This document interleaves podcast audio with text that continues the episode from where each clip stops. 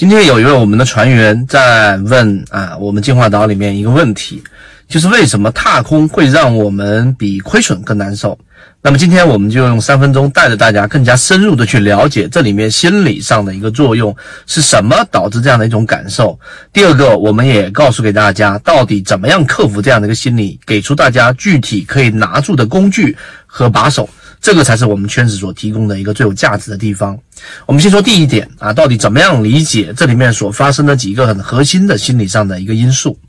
第一个啊，我们要知道为什么踏空会比亏损更难受。之前，我们先要了解亏损为什么比赚钱更痛苦啊？以赚钱肯定是不痛苦的，但是我们所说的是那个对我们心里面影响的程度。那假设你自己挣了十万块钱，和你自己亏损了十万块钱。这两件事情，前者的快乐只会让你持续可能三分钟、五分钟，最多就是一天，后面你就忘了，对吧？但是当你亏损了十万块钱的时候，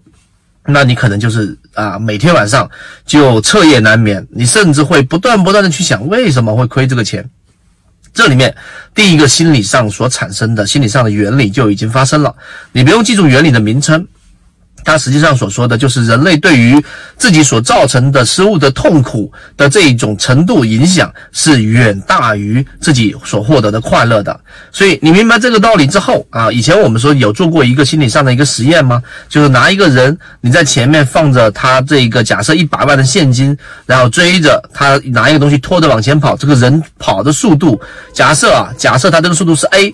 那么这种情况之下呢，换一个方式，你不拿钱来吸引他，你在后面放一条恶恶狼或者恶狗，然后去追逐它，那么它跑的速度 b 是远远大于 a，甚至三倍、两倍于 a。这就是我们说对于痛苦的这一种逃避，对于痛苦对我们产生影响是特别大的。这是第一个心理心理上的一个影响。这就是为什么我们在亏损的时候呢，往往亏到百分之十。百分之十五的时候呢，就基本上不可能再去做任何的这种割肉操作了，直到心理上崩溃的临界点的时候，然后再可能就是我们常说的割到最低位这样的一个心理上的一个影响。那好，我们回到为什么踏空会让我们的这种感受比亏损、比被套还要难受呢？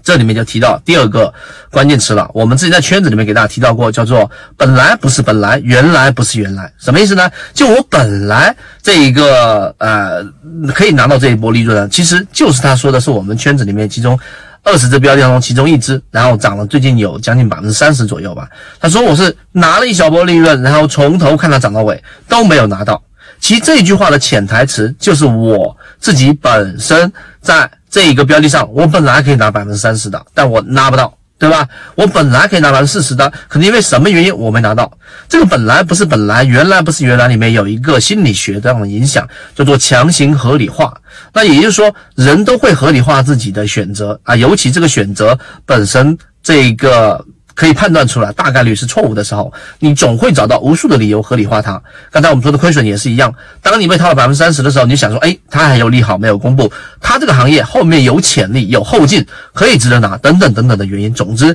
你总能合理化它，所以亏损到后面你也不会那么痛苦了，对吧？那么同样的，刚才我们所说的踏空，就是我本来可以挣这个钱的时候，这个本来啊，你后面会找到更多的这一种论据来支持着你自己的这个本来是可以实现的。所以这就造成了你这里面心理上的痛苦，比你被亏、被套、被亏损还要难受。因为前者踏空，你不断的找更多的理由的时候，你心里面对于错失掉的这种东西的感受，对吧？有句歌词不是在唱“得不到的永远在骚动”吗？那你就实际上就这个原因。好，这两个心理学上的东西给大家讲明白了，你自己心里面清晰了，那我怎么破，对吧？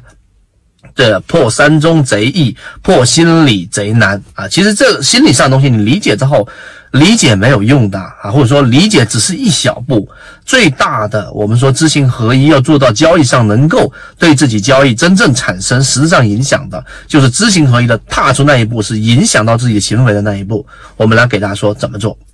那好。我们所以说这一个下一个视频，我们怎么做这个视频，大家可以找管理员老师获取。我就直接给大家讲，到底怎么样获得这个破解我们所说的造成踏空心里面上这一种很难受的感受，然后呢，让自己尽可能少的产生这种影响自己交易的情绪的。下一个视频我们就会讲到。好，今天讲这么多，和你一起终身进化。